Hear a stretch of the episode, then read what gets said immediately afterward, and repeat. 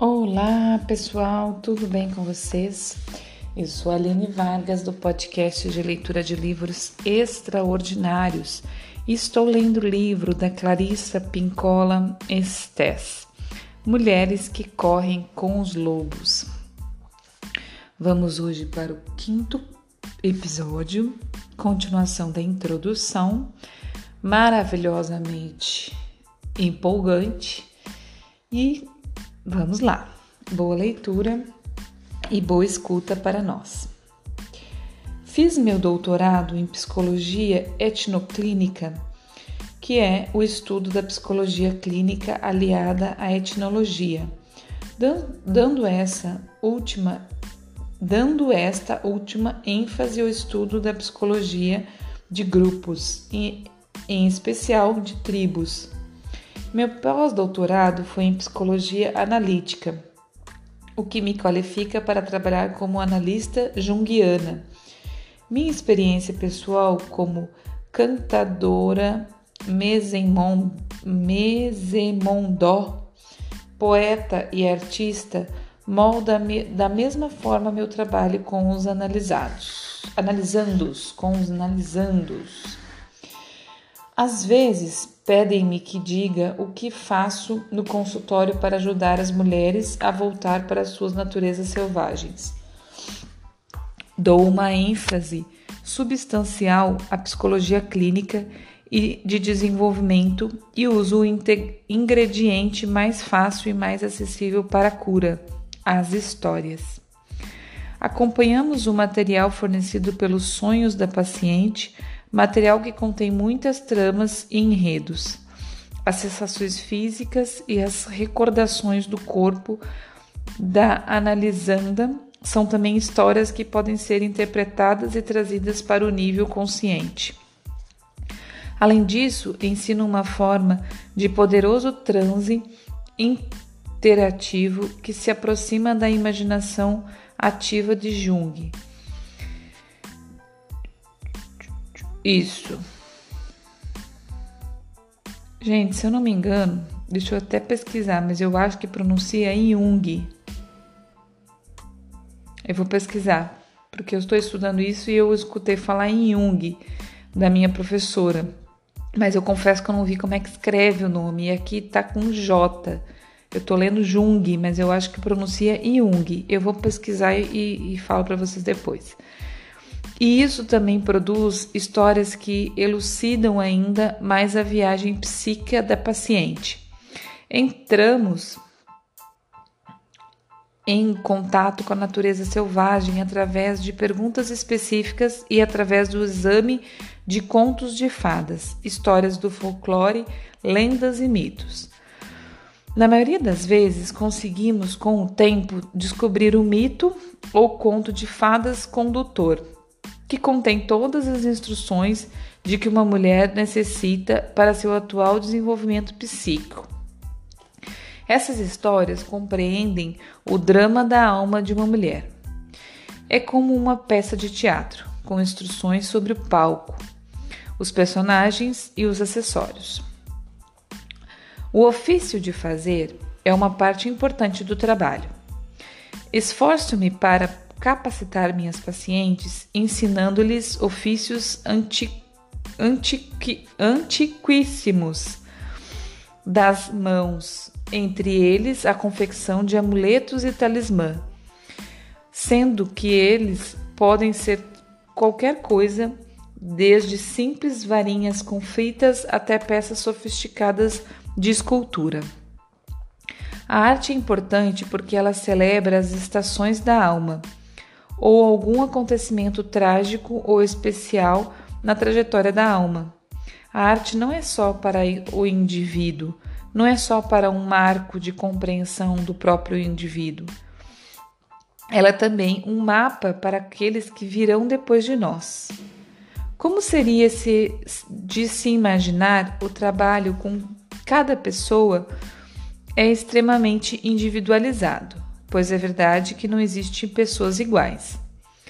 Esses fatores, no entanto, pertencem constante, permanecem constantes no meu trabalho com pessoas. e eles são os fundamentos para todo o trabalho dos seres humanos. O meu assim, o meu assim como o seu.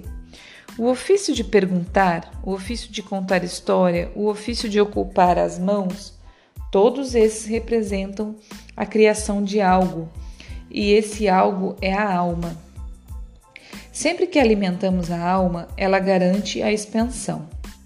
Portanto, seguem-se histórias que elucidam o relacionamento com a mulher selvagem. As histórias e mitos transcritos nessa obra são transcrições literais das minhas conferências e apresentações. Os contos são apresentados em detalhes fiéis e em sua integridade arquetípica.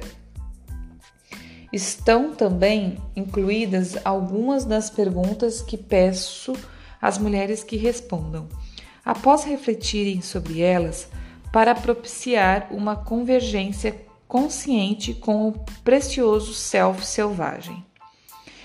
Além disso, descrevo em detalhes algumas das atividades, brincadeiras experimentais e artísticas que ajudam as mulheres a reter na memória consciente o numen do seu trabalho.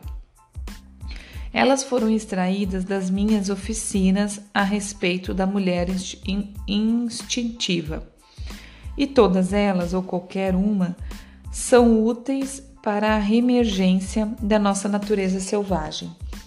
Como espero que vocês concluam, trata-se de métodos palpáveis para amenizar velhas cicatrizes, dar alívios a antigas feridas e recuperar técnicas esquecidas de um modo prático.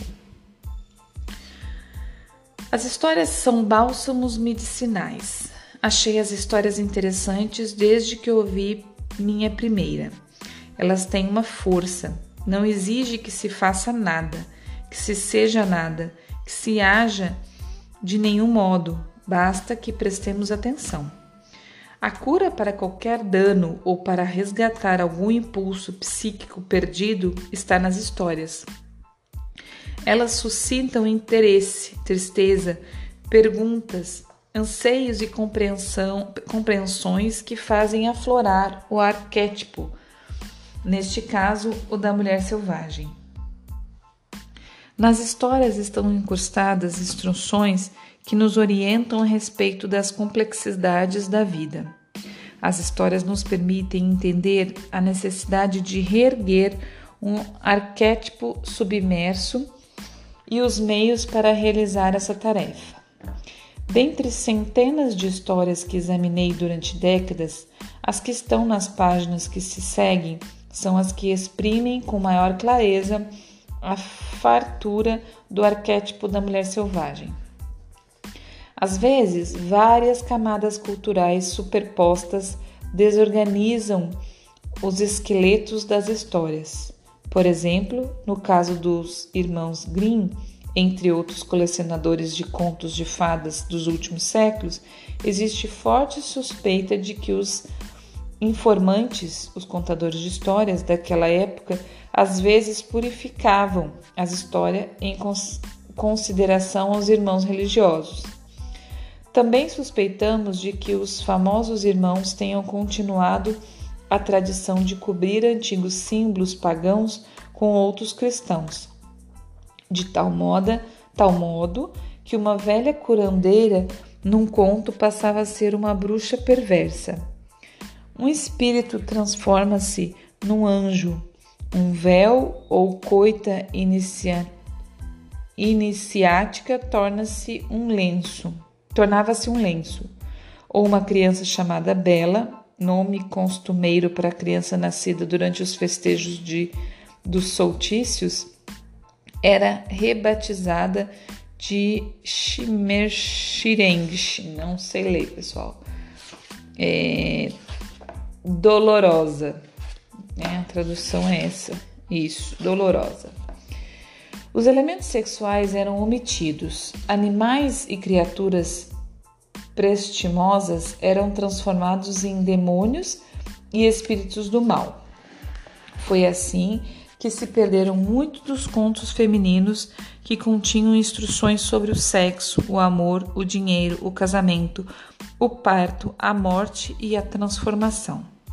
Foi assim que foram arrasados e encobertos os mitos e contos de fadas que explicavam mistérios antiqui, antiquíssimos das mulheres. Da maioria das coletâneas de contos de fadas e mitos hoje, existes, hoje existentes, foi expurgado tudo o que fosse escatológico, sexual, perverso, pré-cristão, feminino, iniciático ou que se relacionasse com as deusas, que representasse a cura para vários males psicológicos e que desse orientação para alcançar êxtases espirituais.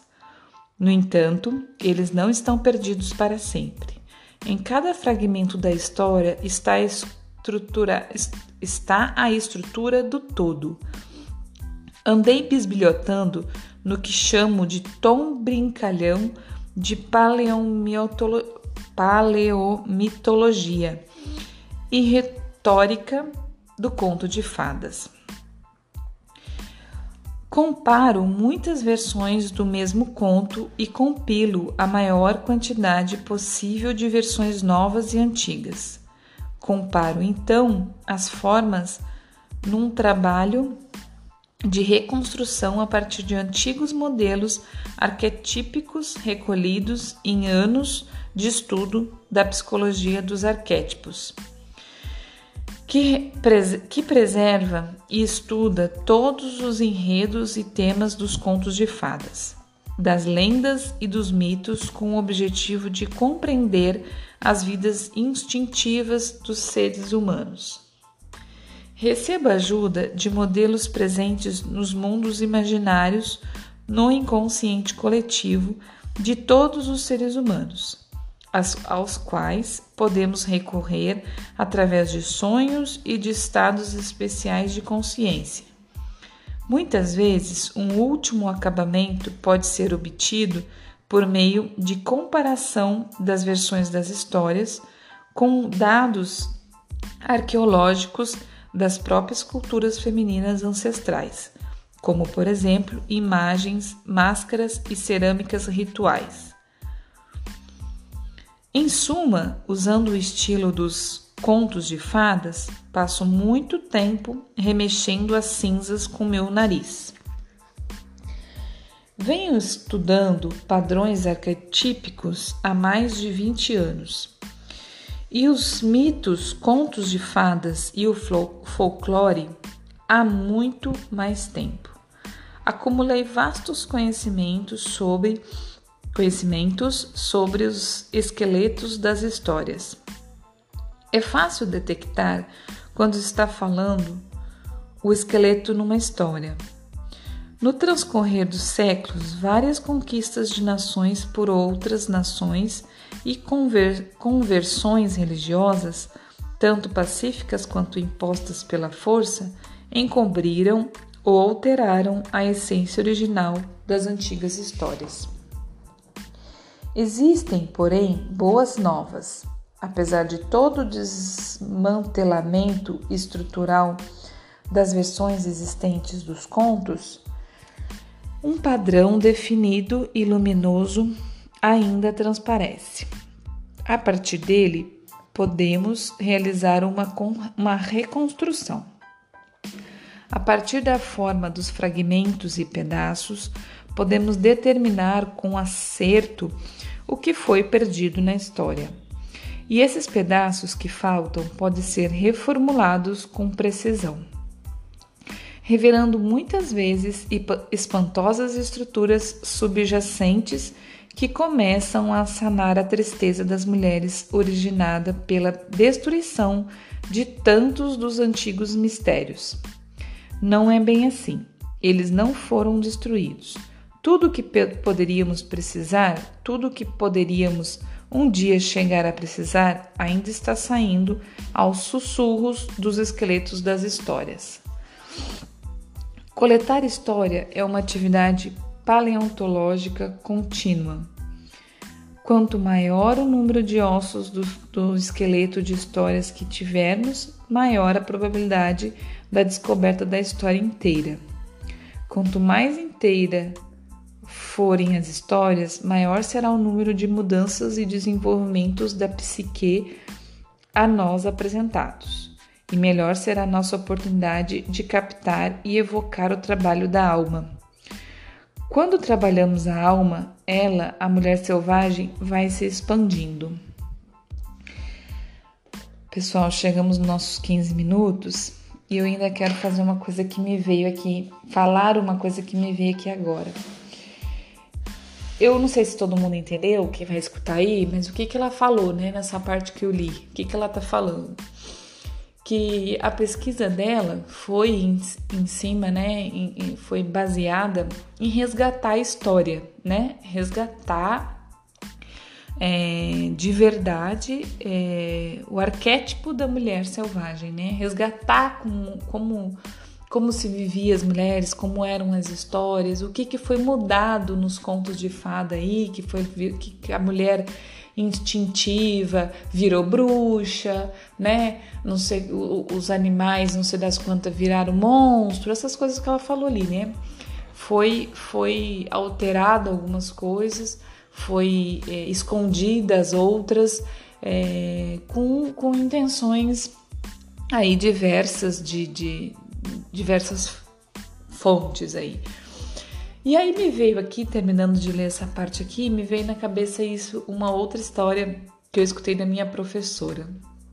E eu acho interessante que me fez relação por causa disso. É uma questão da história que está perdida e que, e que se foi escutando ela pela metade ou foi se foi se entendendo ela sem, sem se perguntar ou se questionar e foi levada de geração a geração sem questionar. E é isso que a gente faz, né?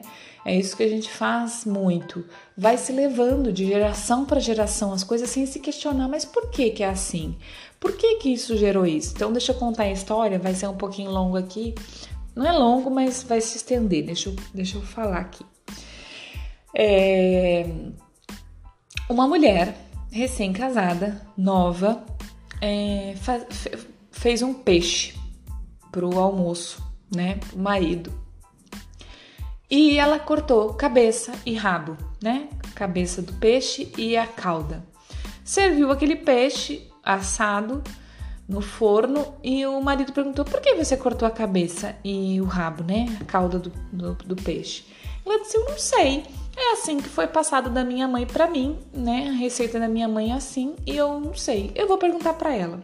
Aí perguntou para a mãe: "Mãe, por que que, que que corta o rabo?" Eu disse: "Eu não sei. Foi passado da minha mãe assim para mim e eu passei assim para você."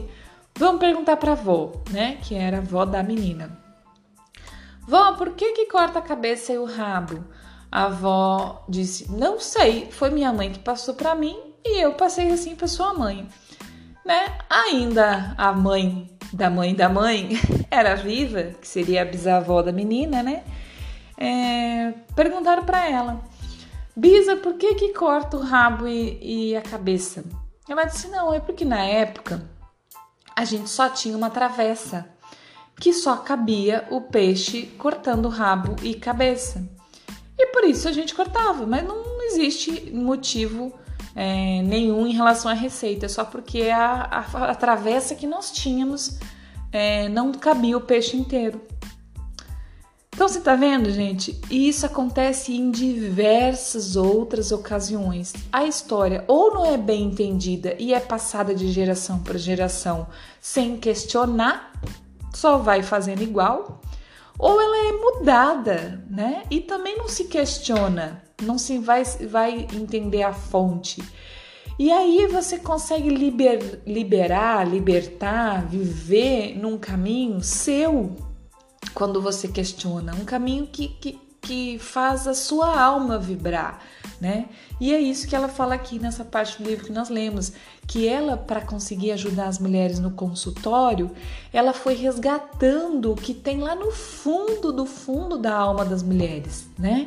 O que está registrado da, da, da, da, ancestralidade, que todos nós trazemos isso, né? A gente traz isso no, na nossa sementinha, que é a nossa ancestralidade de todas as gerações anteriores. A gente tem lá uma, uma célulazinha, vamos entender que seja uma célulazinha, mas uma célulazinha de cada um dos nossos antepassados. E isso é, é, fica registrado.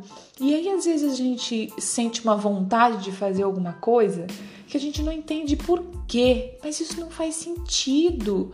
Por que, que eu tenho vontade de fazer isso? Ou por que, que eu não tenho vontade? Ah, por exemplo, o caso dessa menina. Vamos dizer que essa menina sentisse uma vontade de fazer o peixe inteiro.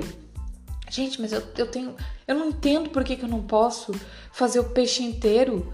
Qual é o problema de fazer o peixe inteiro? E aí ela continua fazendo o peixe cortado, a cabeça e o rabo, porque foi passado e ela não questionou. Aí quando vai questionar, vai entender que não tem motivo nenhum para não fazer o peixe inteiro. O motivo que tinha na época da bisavó é que não tinha uma travessa grande, era só isso. E isso acaba a gente trazendo para nossa vida em diversas situações. Mas por que que eu tenho que fazer assim? Por quê? Ah, porque a mãe, a avó, a bisavó, a tataravó, não sei o que, fez assim.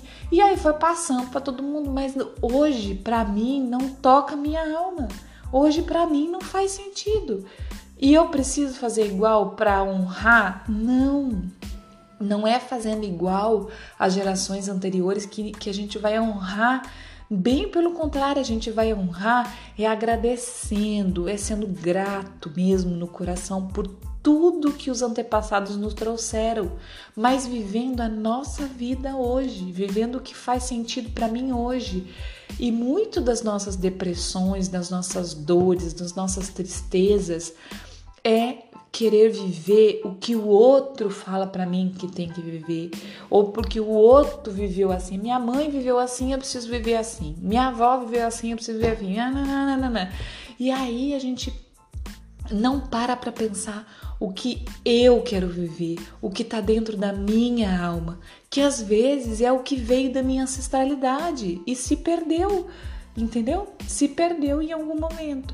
Então é isso que essa parte do livro falou, pessoal, que ela fez um estudo, né, longo, ela fala aqui de 20 anos, compilou várias histórias com todas as suas partes hum, estruturadas, né, sem que se perdesse ou que se trocasse por qualquer outro entendimento.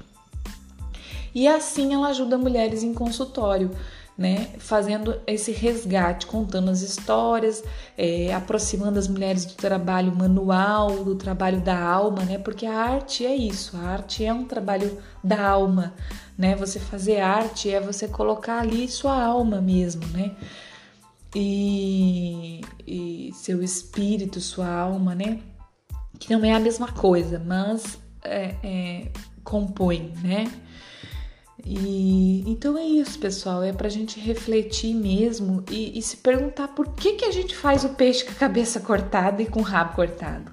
Claro que aqui é uma analogia, né? Mas tem tantas coisas na vida que a gente faz e, e, e pergunta, mas por que, que eu faço assim? Para que fazer assim se para mim não faz sentido hoje?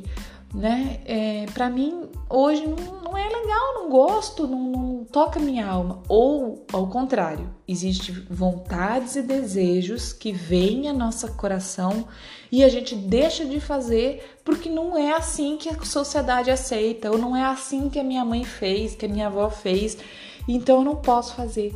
Seja livre, pessoal. É isso que esse livro quer nos mostrar. A verdadeira liberdade, que é fazer o que está dentro da gente tá? O que o coração grita sem botar na cabeça, porque se você traz pro racional, você paralisa, né? Você, claro, eu não tô dizendo que a gente tem que sair aí loqueando, sabe, agredindo ninguém, fazendo mal ao outro. Mas se você tem vontade de fazer alguma coisa que, que satisfaz a sua alma, né?